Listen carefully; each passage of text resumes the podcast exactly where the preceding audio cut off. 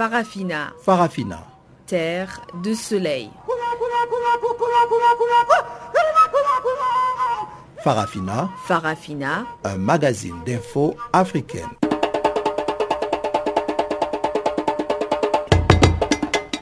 Présentation Pamela Kumba. Bonjour et merci de nous rejoindre sur Channel Africa pour suivre Farafina. La technique est assurée par Sfiso Machero et voici les titres.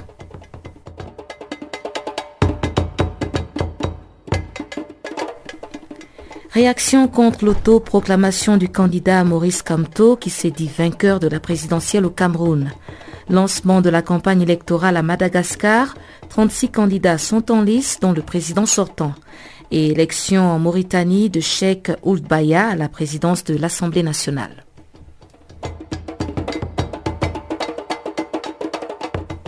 Voilà donc pour les grands titres. Avant d'en parler en détail, cédons d'abord l'antenne à Jacques Kouakou pour le bulletin des informations.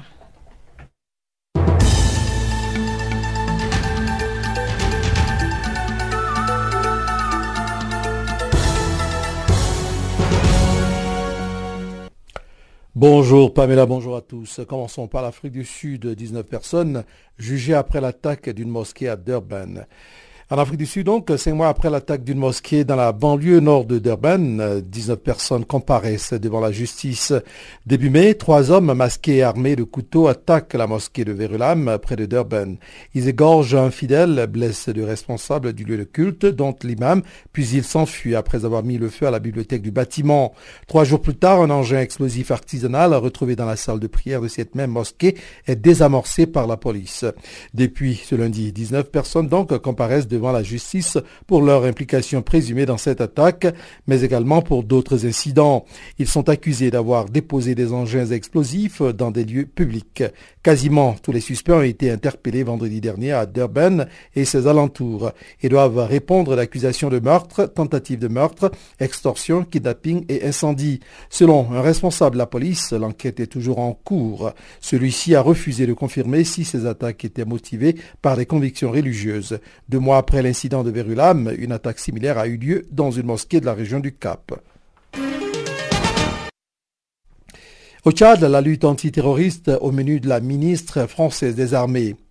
Après le Niger et le Burkina Faso en juillet 2018, Florence Parly, la ministre de la Défense française, arrive à N'Djamena pour poursuivre des discussions en vue de l'appropriation des opérations de sécurité par les Africains eux-mêmes. En plus de la visite aux militaires français de l'opération Barkhane, Florence Parly aura des échanges avec le chef de l'État tchadien Idriss Déby Itno et son ministre délégué à la Défense, Bichara Issa Jadallah. La montée en puissance du G5 Sahel, notamment composé notamment de la Mauritanie, du Mali, du Burkina Faso, du Niger et du Tchad, sera au centre des discussions. Confrontée à des difficultés de financement, la coalition des cinq pays du Sahel peine à remplir convenablement sa mission. En témoignent les attaques récurrentes contre ses positions, notamment au Niger, au Mali et au Burkina Faso. Le Tchad, relativement épargné au Sahel, est par contre engagé sur un autre front, celui de la lutte contre Boko Haram. Vaincu militairement il y a deux ans, le mouvement islamiste semble avoir retrouvé des capacités opérationnelles. En témoignent les attaques dans les quatre pays riverains du lac Tchad ces derniers mois. Pour faire face à ces défis, les pays africains ont besoin du soutien financier et diplomatique de la communauté internationale et c'est la raison de cette visite. Après Florence Parly, le président français Emmanuel Macron se rendra lui aussi au Tchad, un déplacement prévu à Noël lors duquel il devrait rencontrer les soldats français déployés sur place et s'entretenir avec le président Idriss Déby. Guinée à présent, le président contesté de la Cour constitutionnelle prend ses fonctions. C'est en présence du médiateur de la République, du président de la Cour des comptes et du conseiller à la présidence chargé des relations avec les institutions que le nouveau président de la Cour constitutionnelle a pris fonction. À cette occasion, Lamine Bangoura a déclaré que, je cite, la Cour constitutionnelle que j'ai le privilège de présider entend assumer sa mission de gardienne de la Constitution avec dignité et responsabilité. Fin de citation. L'occasion était aussi unique pour le conseiller du chef de l'État, Mohamed Lamine Fofana, de défendre le décret confirmant l'élection du nouveau président très critiqué par les juristes, la classe politique et la société civile. Les, critiques tournaient autour du décret on a dit que le président a entériné. Non, il n'a pas entériné. Dès lors que l'huissier a constaté son élection, il est président. Voilà, a donc affirmé Mohamed Lamine Fofana. Moussa Samora, le coordinateur local de la rencontre africaine des droits de l'homme, la RADO donc, y voit une manipulation et une caporalisation des institutions de la République à des fins inavouées. La crise à la Cour n'est pas anodine, c'est lié déjà aux hommes qui animent la cour. Ce n'est pas fini parce qu'ils n'ont fait que déplacer le problème. Je dis, euh, si cette forfaiture est consommée comme on vient de le voir, on ne peut que dénoncer. Quand vous regardez les paralysies de ces institutions, c'est lié à une forte implication de l'exécutif dans toutes les institutions. Il faut signaler que cette cérémonie s'est déroulée en l'absence des membres du gouvernement et du corps diplomatique accrédités en Guinée. En Côte d'Ivoire, parlons de la convocation en urgence du bureau politique du PDCI de Konabédié.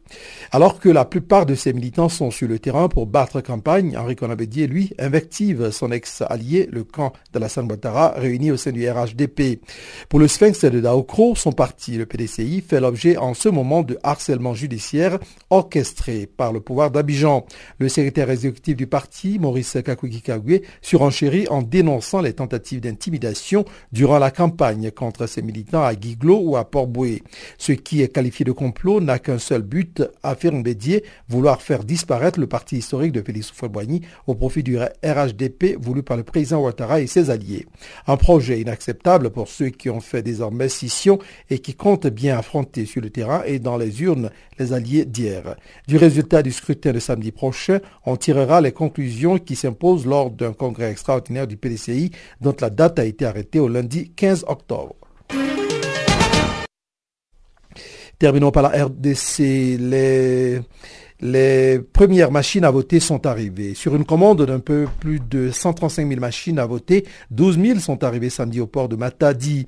Selon Corneille Nanga, le président de la CENI, le reste de la commande sera livré de manière hebdomadaire à partir de Matadi et de deux autres ports, ceux de Mombasa au Kenya et de Dar es Salaam en Tanzanie. Pour le président de la CENI, tout sera prêt d'ici le 23 décembre, date prévue pour les élections. Mais cette machine à voter ne fait Toujours pas l'unanimité au sein de l'opinion à RDC. L'opposition qu'il a surnommée machine à voler ou machine à tricher la rejette.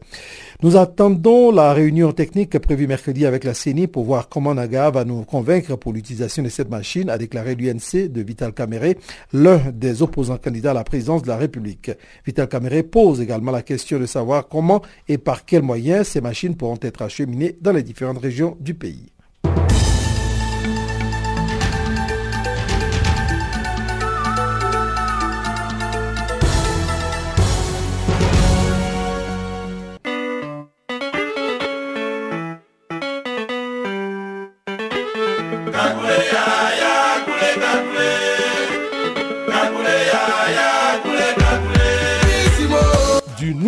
Sur Channel Africa.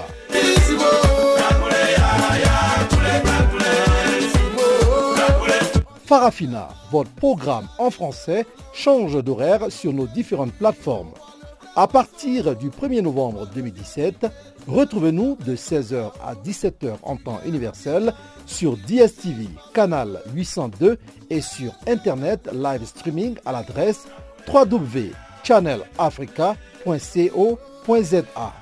En ondes courte et sur le satellite, retrouvez-nous tous les jours à la même heure, 16h à 17h en temps universel, mais aussi en rediffusion de 23h à minuit. Channel Africa. Rebonjour à tous, je l'annonçais dans les titres. Au Cameroun, le chef de file de l'opposition, le professeur Maurice Kamto, a revendiqué la victoire de la présidentielle du 7 octobre dernier. Le candidat présidentiel a usé d'une métaphore footballistique que je vous propose d'écouter dans l'extrait qui suit. J'ai reçu mission de tirer le pénalty historique. Je l'ai tiré. Le but a été marqué. Je prends à témoin l'opinion nationale et internationale de l'événement historique qui a rendu possible dans notre pays une alternance démocratique. Camerounaise, Camerounais, vous faites notre fierté. Restez dans la joie. Nous sommes profondément attachés à la paix et n'avons cessé de le clamer depuis la création du mouvement pour la renaissance du Cameroun en 2012 et tout au long de la campagne électorale. J'ai reçu du peuple camerounais un mandat clair que j'entends défendre fermement jusqu'au bout.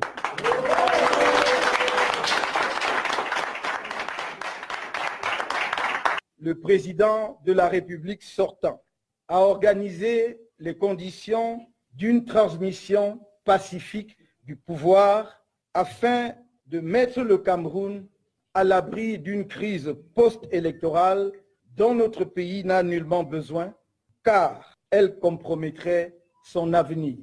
Et réponse du berger à la bergère, le ministre camerounais de l'Intérieur, Paul Atanganji, a déclaré que marquer un penalty, ce n'est pas gagner le match. D'autres réactions sur la déclaration de victoire de Maurice Kamto ont suivi, comme nous le dit ici notre confrère Évariste Menouga du journal camerounais Mutation. Tout le monde condamne euh, cette sortie-là, que ce soit les, candidats présidentiels ou la, la classe politique et les partisans évidemment du pouvoir, les partisans du président sortant. Mais cela dit, n'a aucune loi. Comment ça? Ce n'est pas, ce n'est pas écrit quelque part qu'on ne doit pas se proclamer. Aucune loi ne le dit, mais c'est dit comme ça verbalement qu'on devrait attendre le, résultat du coup, de la Cour constitutionnelle. Il a clairement dit que, euh, le président se prépare à transmission du pouvoir de manière pacifique. Donc tu penses qu'il a prémédité son coup?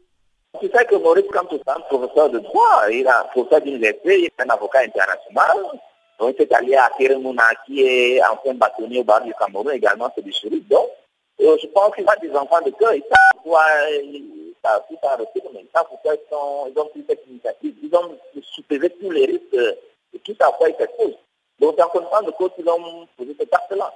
Mais est-ce que quelque part, ce n'est pas aussi pour s'attirer déjà les bonnes grâces de la communauté internationale qui sera peut-être euh, beaucoup plus pointilleuse sur euh, les résultats officiels Absolument, absolument, c'est ça. Il y a tout parce que tu sais, euh, le problème ici, c'est que tout le monde voit qu'il y a gagné. Personne n'envisage des faits de, de, de, Tout le monde dit que dans tous les cas, il va passer comme il est à la poste. Donc il fallait déjà que lui, comme il va mettre dans la tête de, tout le monde que cette affaire-là, ce n'est pas comme, euh, comme tout le monde pense que ça va passer comme il est la pousse. Mm il, a, il, a fait cette sorte-là. Parce que le Conseil constitutionnel va proclamer dans deux semaines. Quand il aura proclamé, ce sera trop tard. Hein? Pour qu'il dise encore la victoire. Il a donc pris le devant. Il a dit non, c'est moi qui ai gagné. Il faut que la Cour constitutionnelle confirme simplement mon, ma, ma victoire. C'est ce qu'il a dit. C'est dans ce sens. L'ambassade des États-Unis a réagi par un communiqué en disant qu'il faudrait que euh, les candidats à la présidentielle là, euh, une réserve, que tout le monde devrait attendre la proclamation officielle par la Cour constitutionnelle. Ils ont réagi par un communiqué lapidaire ce matin-là, qui est sur les réseaux sociaux. Mais est-ce que vous ne craignez pas qu'il y aura certainement un bras de fer entre le président euh, sortant, Paul Biya, et puis Maurice Kamto, et avec la situation déjà en effervescence dans la partie anglophone, euh, il se pourrait qu'il y ait beaucoup de débordements. Oui, ce sont ces craintes-là qui, euh, pour le moment, là, euh, réagir la politique. Quoi. Tout le monde réagit, désapprouve cette sortie-là. Mais bon, voilà, de là être affirmatif, dire que ça va déboucher sur une crise ouverte et qu'il y a un autre conflit, je ne pense pas, mais les craintes peuvent être réelles, peuvent être, mais cependant, si on tient compte d'un certain nombre de, choses, si à, la fin, on se rend compte que hein, les résultats sont proclamés et qu'il n'y ait pas de revendication, que vraiment ça a été dans la champagne, il n'y aura pas de il n'y aura pas cette, cette crise-là, une autre cette crise électorale, non, je ne pense pas. Je pense que euh, on va voulu mettre la pression, dire bon voilà, faites attention, il faudra les, cas devraient être très serrés entre les deux candidats, entre le président Fontan et, et, Campo. Donc il a voulu euh, prendre sur lui. Donc, bon, faites attention. Ce n'est pas le groupe euh, dont tout le monde parle euh, qui, va se, qui va se passer. Il ne passera pas en premier de la cause. Je suis là, j'ai un bon score qui n'est pas... Et il se dit, bon, je vais gagner, c'est ça. C'est dans ce sens-là.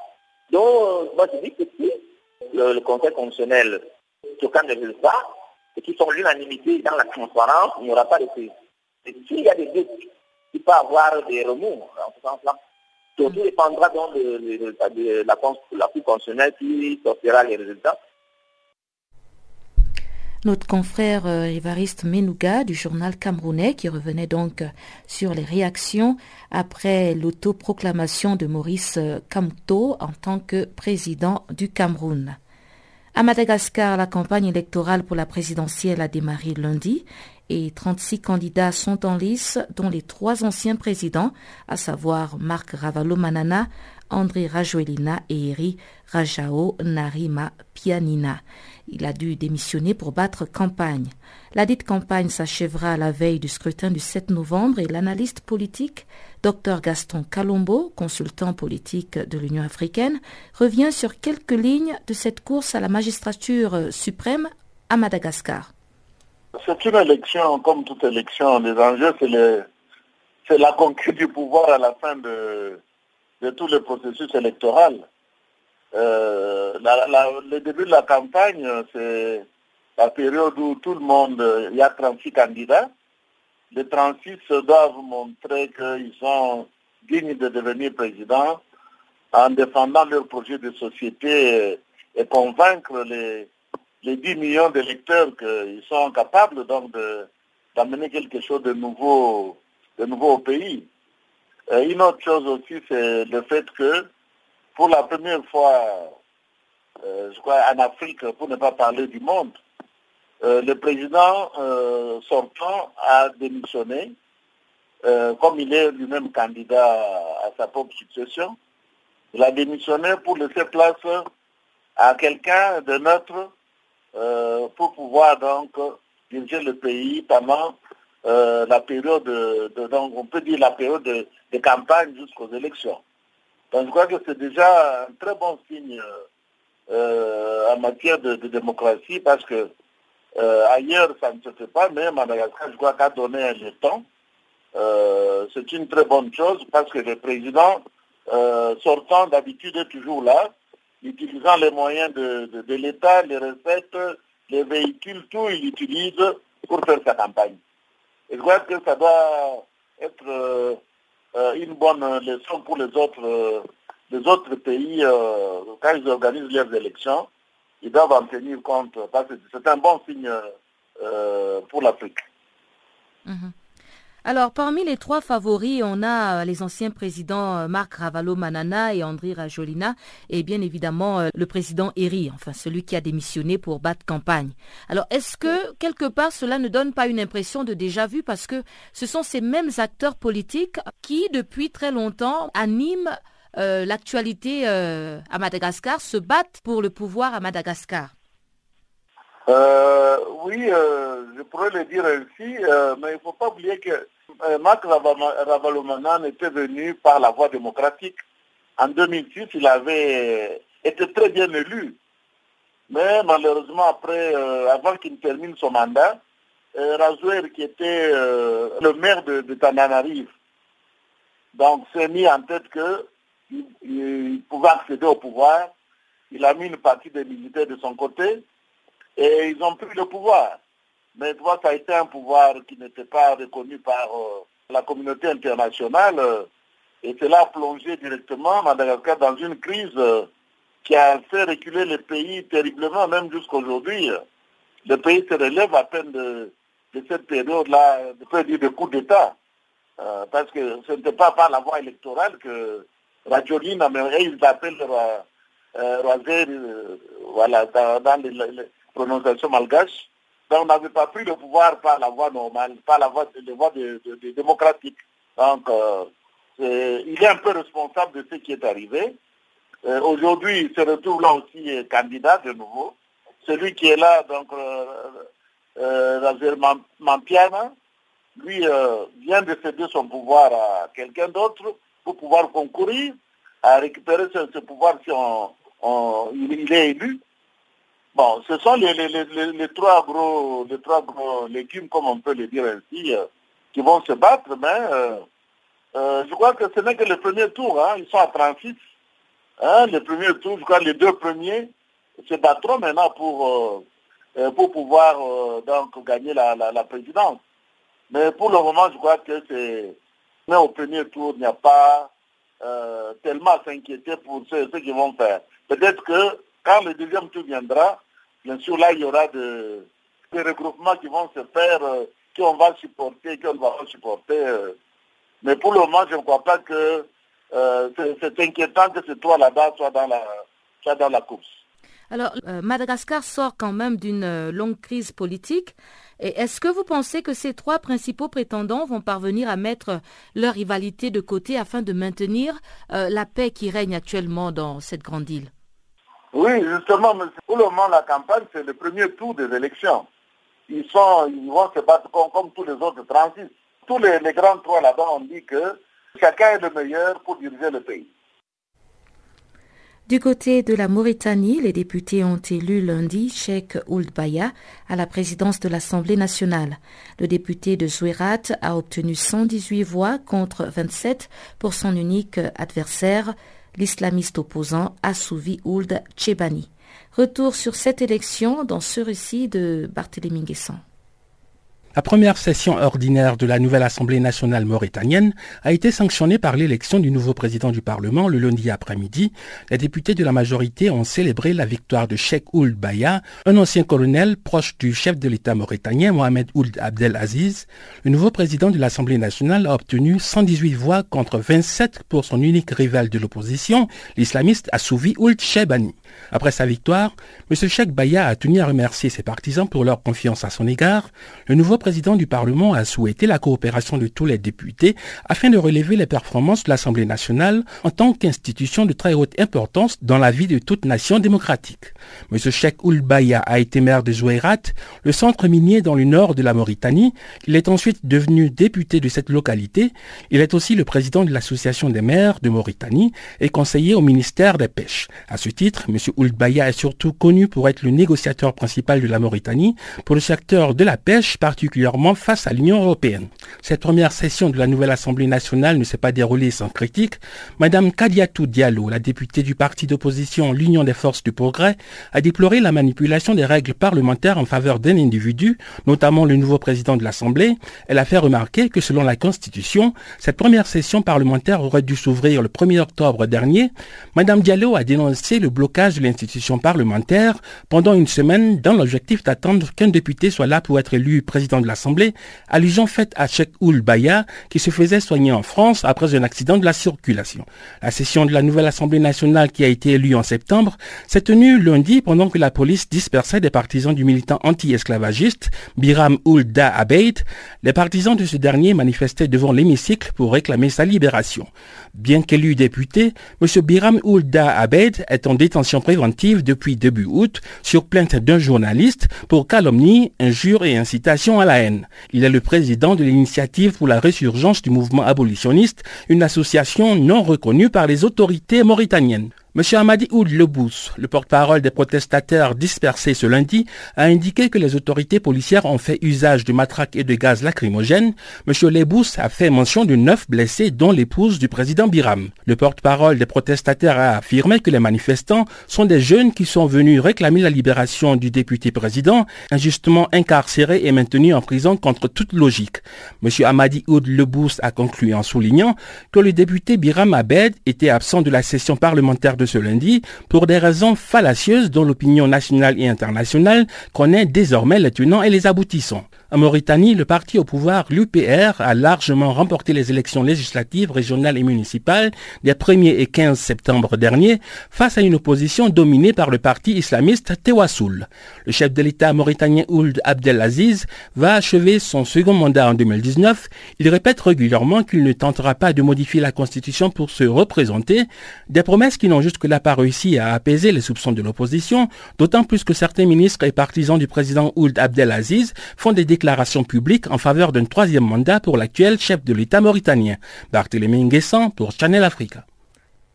Vive tension dans la famille présidentielle au Gabon, quelques jours après les élections législatives et locales du 6 octobre dernier. Le général Jean-Boniface Assélé, président du Cercle des libéraux réformateurs et oncle du président Ali Bongo Ndimba, a dénoncé les manipulations du pouvoir en place. Dans une interview publiée par la radio gabonaise Génération Nouvelle, Jean-Boniface Assélé met en garde. Ces messieurs du CGE ont tous les résultats, tous les résultats avec des procès-verbaux.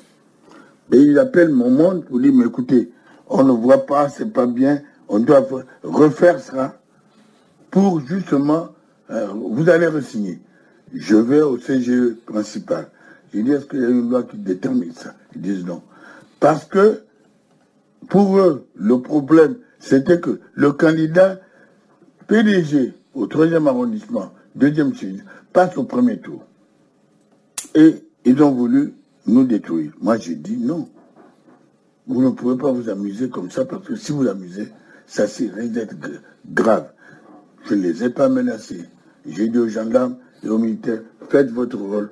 L'essentiel est que ça se passe très bien comme pour le moment. Mais on ne peut pas accepter ça. Que des individus qu'on a mis quelque part dans une commission se permettent de prendre des décisions qui ne concordent pas avec la loi. Ils n'ont pas le droit de dire les militaires, il faut, c'est un peu flou parce qu'ils voulaient les moduler.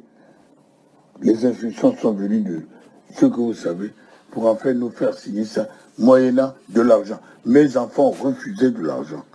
Ils peuvent témoigner tranquillement. on ne peut pas s'amuser comme ça. Moi, j'ai honte. Je suis un homme intègre. Je ne veux pas gagner parce qu'il y a plus une sortilège. Je ne suis pas comme ça. C'est pourquoi je préfère perdre, mais dans la dignité. Et qu'on ne le veuille pas, je suis encore, je demande où sont les PSD, les, les SD, les SP, les autres qui sont venus. Ils sont où? Qu'ils nous disent où ils sont. La majorité qu'il va composer avec le PDG, faisons le parti unique. Qu'il change encore, puisqu'il aura tout le monde à l'Assemblée. Il fait la monarchie, il y aura la reine mère et tout le reste, et on y va. Jean-Boniface Assélé, l'oncle du président gabonais Omar Bongo Ondimba, qui dénonçait donc euh, les manigances du parti au pouvoir dans les élections législatives et locales.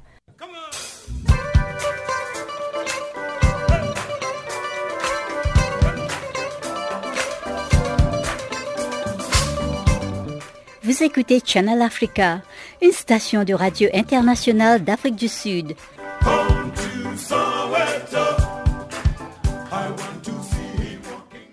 La Guinée va mal, selon maître Frédéric Foromo. Cet avocat à la cour de Conakry dénonce la prise de fonction dite illégale du nouveau président de la Cour constitutionnelle. Dans l'interview qui suit, il revient aussi sur le non-respect des alliances, sur l'installation des conseillers municipaux et le climat de tension qui règne dans son pays. Écoutons-le. Ils ont procédé à l'installation du nouveau président ah. en violation de la loi. En tout cas, tous les juristes éclairés de ce pays ont pris position pour dire que la procédure qui a conduit à la destitution de l'ancien président était en violation de la loi. Mais, comme le président, lui, sa marque de fabrique, c'est la violation de la loi, bon, il est, il est passé outre ces, ces mises en garde-là, et puis il a pris un décret confirmant euh, le nouveau président. Quoi. Et hier, je crois hier avant-hier, il a été installé dans ses fonctions. Mais est-ce que ça vient confirmer euh, le fait que le président l'a positionné afin de pouvoir euh, amender la Constitution pour briguer un troisième mandat? Je pense que tout cela entre dans son processus, dans le plan qu'il est en train de mettre en place pour, pour aboutir au changement de la Constitution. Vous savez, il est en train de, désintégrer, de désagréger toutes les institutions républicaines.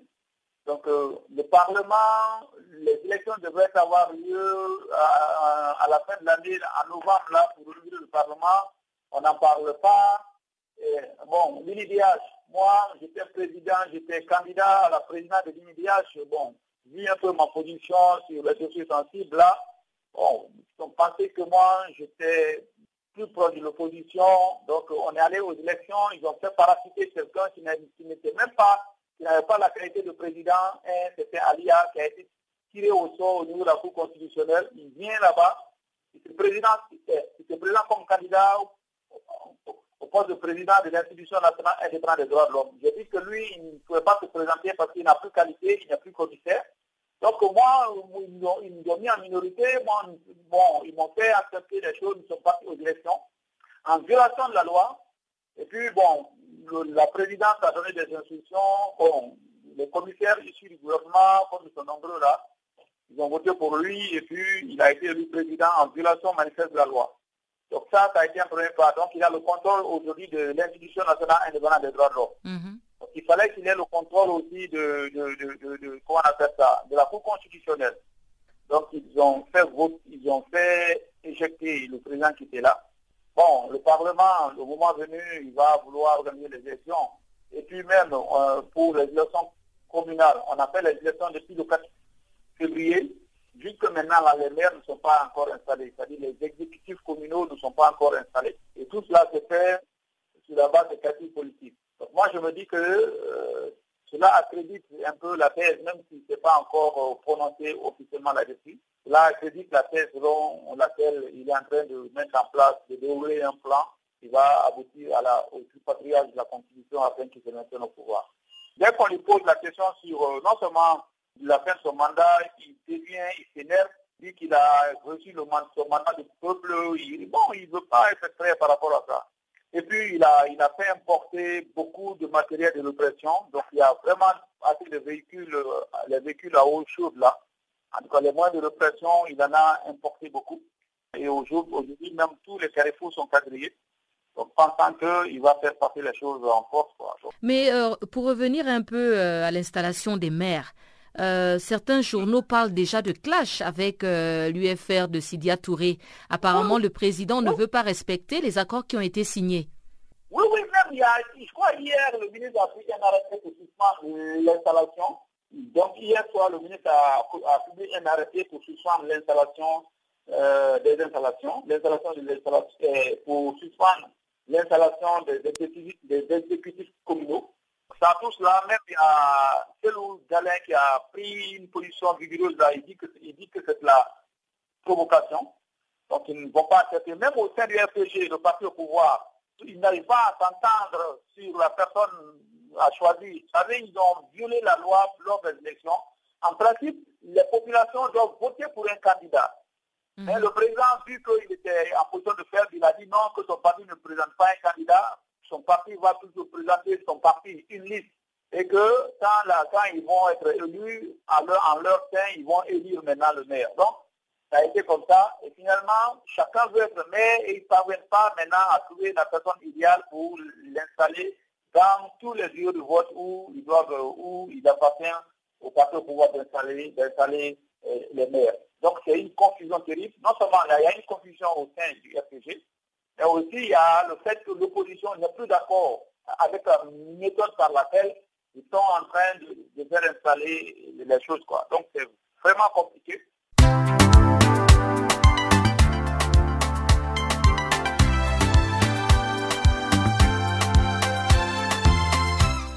Farafina, Farafina.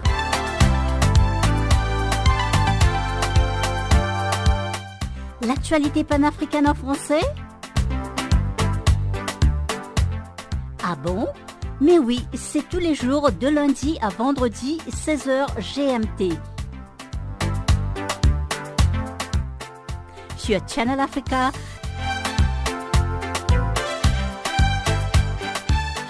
Et n'oubliez surtout pas de tweeter French Farafina.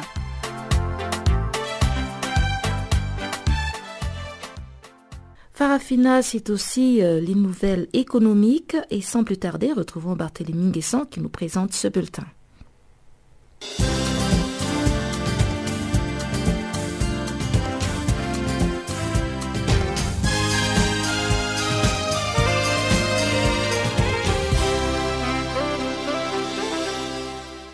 Bonjour et bienvenue à tous dans le bulletin de l'actualité économique. Tout de suite, commençons par l'Afrique du Sud, où le président Cyril Ramaphosa vient de nommer l'ancien gouverneur de la Banque centrale, M. Tito Mboweni, comme nouveau ministre des Finances en remplacement de Nkantla Nene. Ramaphosa a fait cette annonce dans la ville du Cap ce mardi après-midi. La semaine dernière, Nene avait déclaré devant une commission anticorruption avoir rencontré à six reprises des membres de la famille Gupta impliqués dans un scandale de corruption avec l'ancien président Jacob Zuma. Nene avait auparavant affirmé qu'il ne les avait rencontrés que lors de rencontres sociales, un comportement qui lui a coûté son poste. Il est remplacé par Tito Mboweni. L'économiste de 59 ans a dirigé la South African Reserve Bank pendant une décennie jusqu'à 2009.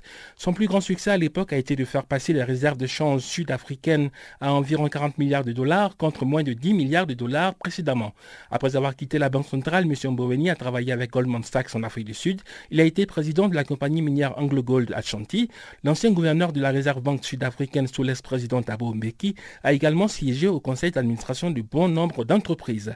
Le départ de Ntantla Nene ne signalera probablement pas un changement de politique puisque le budget à moyen terme devrait être publié dans deux semaines seulement. Le nouveau ministre des Finances est le cinquième en moins de trois ans. M. Tito Mboweni arrive au moment où le gouvernement sud-africain doit rassurer les investisseurs et les sociétés de notation sur des projets crédibles de stabilisation de la dette et de relance économique. La Banque centrale du Nigeria pourrait réduire le montant de l'argent à rapatrier qu'elle a ordonné à la société de télécommunications sud-africaine MTN. MTN et la Banque centrale nigériane sont en désaccord sur le transfert de 8,1 milliards de dollars de fonds qui auraient été envoyés à l'étranger par la société de télécommunications en violation de la réglementation d'échange. Le Nigeria représente un tiers du bénéfice de base annuel de MTN. Goldwyn Emefiele, le gouverneur de la Banque centrale du Nigeria, a déclaré que son institution avait reçu des documents il y a environ deux de la part de MTN et de quatre banques impliquées dans cette affaire, notamment la Standard Chartered, la Banque Stambic IBTC, la Citibank et la Diamond Bank. M. Emefiele a également déclaré que la Banque centrale du Nigeria va continuer à intervenir sur les marchés d'échange, ajoutant qu'il croyait en un régime de taux de change stable. Le Nigeria se débat pour défendre sa monnaie et consolider ses réserves d'environ 44 milliards de dollars, entravées par la baisse du prix du pétrole. Dans le même temps, l'exportateur de pétrole ouest-africain a souffert d'une inflation élevée qui avait légèrement augmenté à 11,2% en dernière lecture, soit bien au-dessus de l'objectif de 6 à 9% de la Banque centrale. Dans la zone UMOA, l'Union économique monétaire ouest-africaine, les taux d'intérêt débiteurs appliqués par les banques à leur clientèle au cours du mois d'août 2018 a connu une hausse par rapport à leur niveau du mois précédent.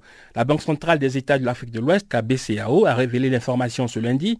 Selon l'institution financière sous-régionale, le taux moyen hors charges et taxes à l'échelle de l'UMOA est passé de 6,73% en juillet 2018 à 6,98% en août 2018, soit une augmentation de 0,25 points Quant au taux moyen de rémunération des dépôts à terme de la clientèle, il est passé à 5,62% durant la période sous revue contre 5,4% au mois de juillet 2018, soit une hausse de 0,08 points de pourcentage. Et puis au Cameroun, la Direction générale des douanes a indiqué lundi que les recettes douanières au titre du premier semestre 2018 ont connu une hausse. Ces recettes ont affiché 353,6 milliards de francs CFA contre 336,2 milliards à la même période l'année précédente, soit une hausse de 17 milliards de francs CFA. Les recettes douanières restent toutefois en deçà des prévisions qui tablaient sur 402 milliards de francs CFA. Le service des douanes a encore le second semestre pour combler le déficit et atteindre les 800 milliards de francs CFA que lui a assigné l'État en guise de contribution au budget national de cette année. Le prix Nobel d'économie a été attribué ce lundi aux chercheurs américains William Nordost et Paul Romer. Le premier professeur à l'université de Yale est récompensé pour ses travaux sur le changement climatique dans les analyses macroéconomiques de long terme, quand le second ancien économiste en chef de la Banque mondiale et enseignant à l'université de New York est salué pour ses recherches sur les innovations technologiques dans les analyses macroéconomiques de long terme. L'Académie royale des sciences a expliqué que les deux lauréats ont mis au point des méthodes qui répondent à des défis parmi les plus fondamentaux et pressant de notre temps, notamment conjuguer une croissance durable à long terme de l'économie mondiale et le bien-être de la population de la planète. William Nordost et Paul Romer se partageront le prix de 9 millions de couronnes, environ 860 000 euros. Le prix de la Banque de Suède en sciences économiques célèbre la mémoire d'Alfred Nobel. Il a été créé en 1968 et constitue la récompense la plus prestigieuse pour un chercheur en économie. Voilà, c'est la fin de ce bulletin de l'actualité économique. Merci de l'avoir suivi.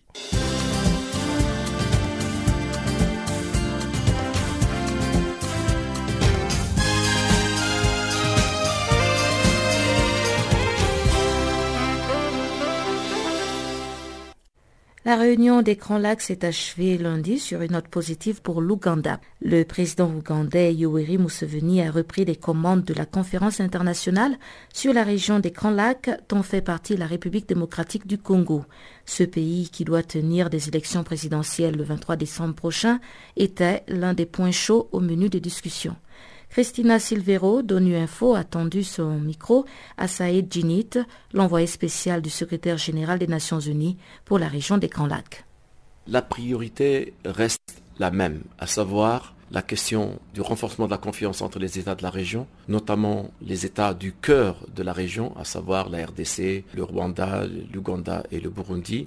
Au cœur de cette discussion, c'est la question des forces négatives qui continue de pourrir les relations entre les pays de la région. Donc le débat sur le renforcement de la confiance et le débat sur la neutralisation des forces négatives va de pair. Et nous avons tenu un séminaire sur le cinquième anniversaire de l'accord cadre d'Addis Abeba en février de cette année à Addis Abeba. Et nous sommes arrivés à la conclusion que, un, évidemment, la centralité de la stabilité de la RDC pour la stabilité de la région, mais que deuxièmement, tant qu'on n'a pas réglé les problèmes de confiance et au cœur de cette confiance, il y a les problèmes de forces négatives qui persistent encore dans la région, on n'aura pas fait beaucoup de progrès dans la région. C'est pour ça que, quand j'ai fait état de la préparation du, sommet régional du 8 octobre à l'Assemblée générale, je préparais, toutes les délégations que j'ai rencontrées, je les préparé un débat que je souhaite se tenir euh, le 8 octobre à Kampala, un débat à huis clos si c'est nécessaire entre les chefs d'État pour vraiment parler des problèmes de fond, de la persistance des forces négatives et de la persistance de la méfiance entre les pays, et notamment les pays du cœur de la région, et pour avoir des échanges francs et peut-être prendre des décisions franches, importantes, pour essayer de percer ces difficultés et pour aller de l'avant. Il y a eu euh, récemment euh, un rapport assez fustigeant sur les droits de l'homme au Burundi, impliquant les autorités au plus haut niveau. Est-ce que ces questions vont figurer euh, à Kampala? Je ne crois pas. C'est un sommet régional des États de la région et les questions des droits de l'homme ne, figurent pas traditionnellement en premier plan dans ces questions. évidemment, libre aux États individuellement de soulever une question qui les préoccupe. Mais je ne m'attends pas personnellement à ce que des questions de droits de l'homme, qu'il s'agisse du Burundi ou d'un autre pays, soient soulevées de façon particulière pendant le sommet de, Kampala. On sait qu'il y a la dixième euh, flambée d'Ebola qui euh, sévit en RDC, à l'est du pays une flambée à laquelle euh, l'OMS et les autres partenaires qui apportent une riposte ont souligné euh, un aspect euh, régional au niveau de la prévention. Est-ce que là aussi, une coordination régionale pourrait être envisagée lors de ce sommet à Kampala?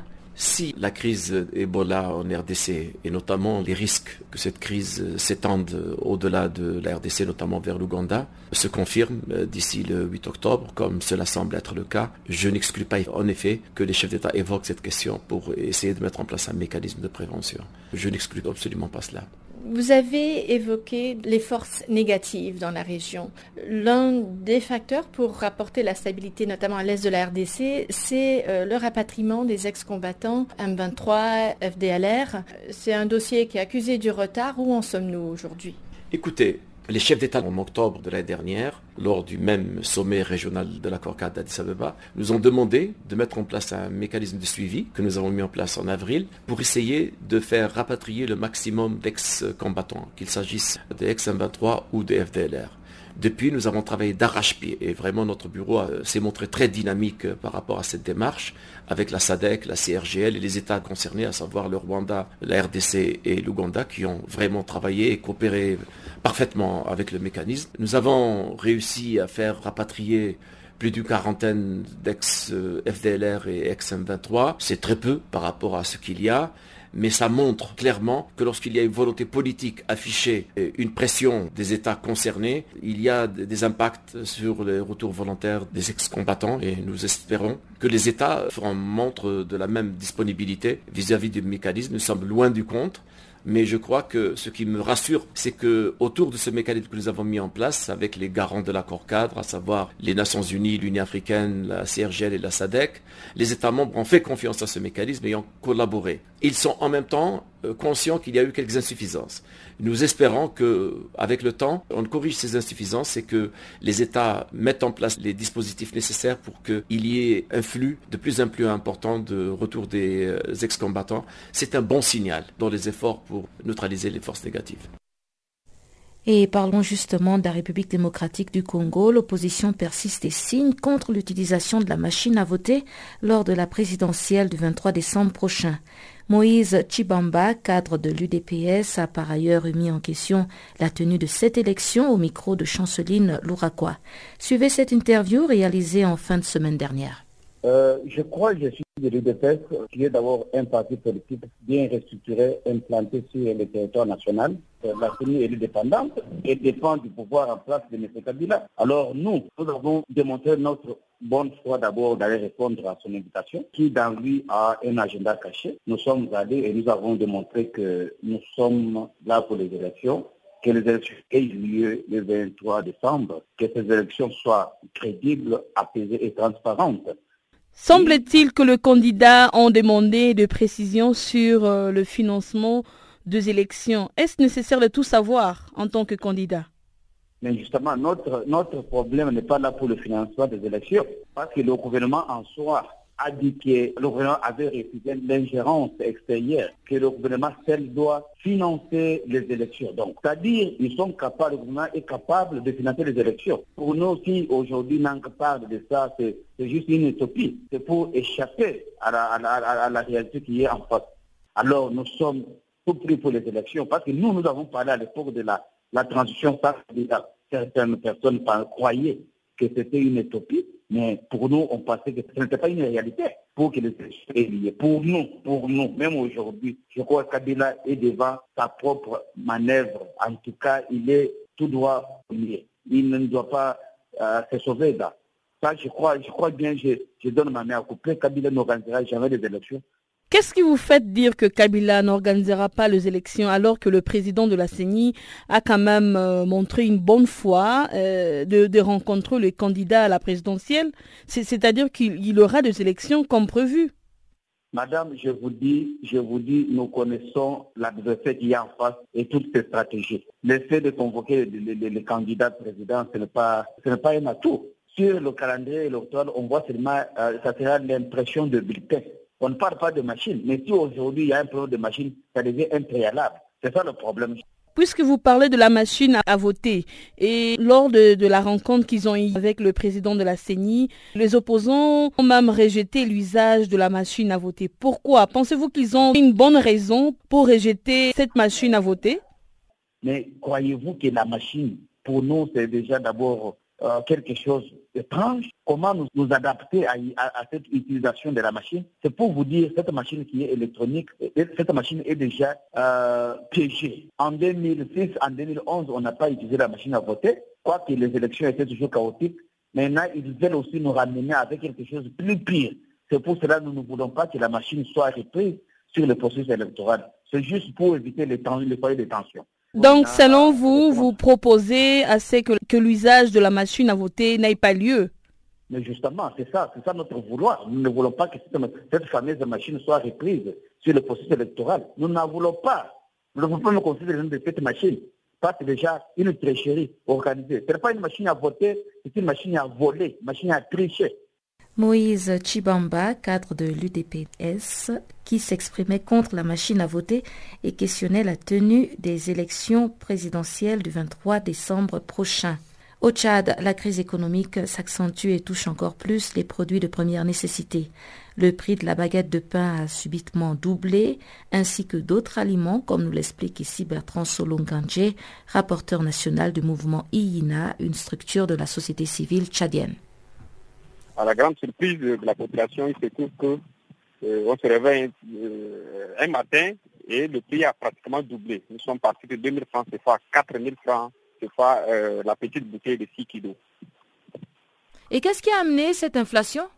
Jusque-là, officiellement, on n'a pas d'explications claires sur les justifications, mais il semble, d'après les informations que nous avons du côté des vendeurs, des, des, des commerçants bien que le gouvernement aurait augmenté les taxes, aurait augmenté les taxes à la base. Alors, euh, a, diminué aussi d'une part, quelque part, le prix de carburant. Et donc, en réaction à, cette décision du gouvernement, les marketistes ont estimé nécessaire d'augmenter aussi le prix de gaz pour combler la taxe que le gouvernement leur a imposée. Et au niveau du panier de la ménagère, comment est-ce que les populations s'en sortent avec cette hausse des prix de première nécessité? Cette situation-là, euh, madame, c'est une situation qui dure pratiquement deux ans, que nous ne comprenons pas. C'est parti depuis les, les, 16 mesures. D'une part, le gouvernement a battu les salaires et les, prix des denrées euh, sur le marché ont augmenté et même euh, des fonctionnaires qui ne se retrouvent pas avec de quoi vivre jusqu'à la fin du mois. Donc, c'est une situation que nous décrions depuis deux ans, partant sur euh, la récession que le pays a connue à un moment donné sur euh, la chute des barils de pétrole. Mais maintenant, euh, ce programme de récession a été fait de telle sorte qu'en principe, nous devions arriver à la fin pour que le gouvernement remette les salaires des fonctionnaires intégralement pour permettre aux citoyens de vivre. Mais à notre grande surprise, les mesures d'austérité continuent, d'une part, et puis d'autre part, les prix ne cessent de grimper sans aucune explication claire du gouvernement, laissant les familles dans le désarroi. Mais que fait l'association des consommateurs afin de pouvoir euh, interpeller le gouvernement à prendre euh, des mesures pour alléger ne serait-ce que euh, le panier de la ménagère sur ces produits de première nécessité? Nous avons même deux organisations de, défense des consommateurs dans notre pays. Mais il se trouve que c'est une situation qui aujourd'hui euh, c'est tout le monde qui se bat pour faire la pression sur le gouvernement. Jusqu'aujourd'hui, euh, le gouvernement reste inflexible sur euh, cette situation-là. Il y a deux organisations qui se battent jour et nuit et qui, interpellent le, gouvernement nous-mêmes. Pas plus que deux, semaines, on a écrit une lettre ouverte au président de la République pour lui, expliquer cette situation que les populations sont en train de traverser. Donc les pressions sont en train de, continuer sur le, gouvernement jusque-là. On attend que la réaction euh, du gouvernement pour euh, faire baisser cette inflation. Et sans plus tarder, voici le bulletin des sports présenté par Barthélémy Guesson.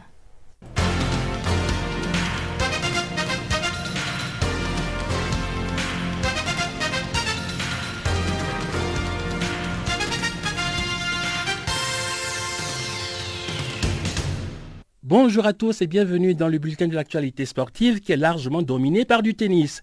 Justement en tennis, trois arbitres thaïlandais ont été bannis à vie pour matchs truqués et paris illicites. C'est ce qu'a annoncé ce mardi l'organe anticorruption de tennis. Il s'agit des arbitres Anusha Tongplev, Apisit Promchai et Chichai Shirililei.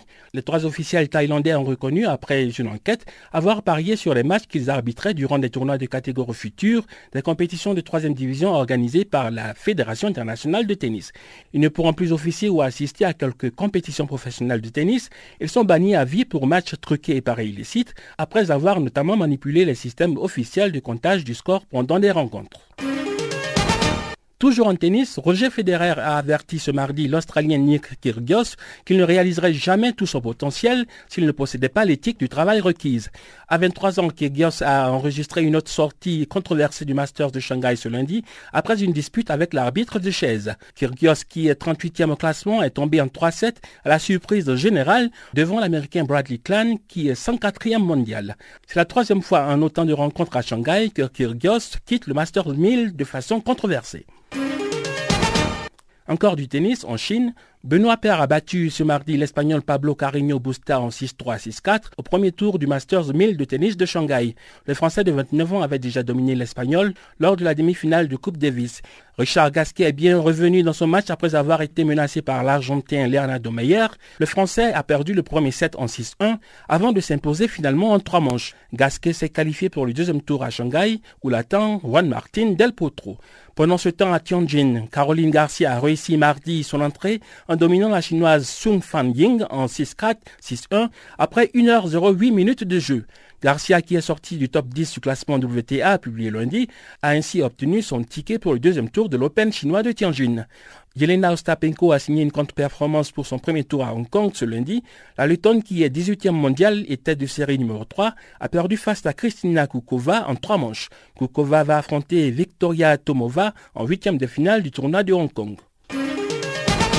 Refermons nos pages de tennis avec Rafael Nadal qui maintient son avance confortable dans le dernier classement de l'ATP Tour publié lundi.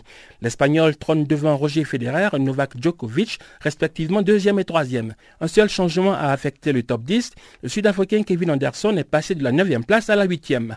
Le géant georgien Nikolaus Basilavsvili a gagné 11 places et prend désormais la 23e position au classement général. Alexander Zverev, Marin Cilic et Dominique Thiem sont respectivement 5e, 6e et 7e. Grigor Dimitrov devance de justesse John Isner qui prend la dixième place du classement. Et puis en Argentine, le président de la République du Sénégal s'est réjoui ce lundi du choix porté par le Comité international olympique sur son pays pour organiser en 2022 les Jeux olympiques de la jeunesse. M. Macky Sall a déclaré dans la capitale argentine que l'Afrique donne rendez-vous à la jeunesse sportive du monde. Le chef de l'État sénégalais a fait le voyage jusqu'à Buenos Aires pour assister à la décision historique. Le Sénégal a été officiellement désigné ce lundi par le Comité international olympique pour l'organisation de la quatrième édition des Jeux olympiques de la jeunesse de 2022. L'événement est réservé aux athlètes âgés de 15 à 18 ans. Le Sénégal était en concurrence avec trois autres pays du continent africain, à savoir le Botswana, le Nigeria et la Tunisie. La décision de confier l'organisation des Jeux olympiques de la jeunesse de 2022 a été prise à l'unanimité ce lundi par un vote à main levée de tous les membres du Comité international olympique. C'était lors de la session du CEO à Buenos Aires où se tient actuellement la troisième édition des Jeux olympiques de la jeunesse du 6 au 18 octobre. Restons à Buenos Aires où se déroule la troisième édition des Jeux olympiques de la jeunesse. Le tournoi a débuté le samedi dernier dans la capitale de l'Argentine. Plus de 4000 athlètes et jeunes dirigeants participent à ce rendez-vous de la jeunesse. Après trois jours de compétition, le classement général est dominé par la Russie, qui totalise 13 médailles, dont 11 d'or, une d'argent et une de bronze.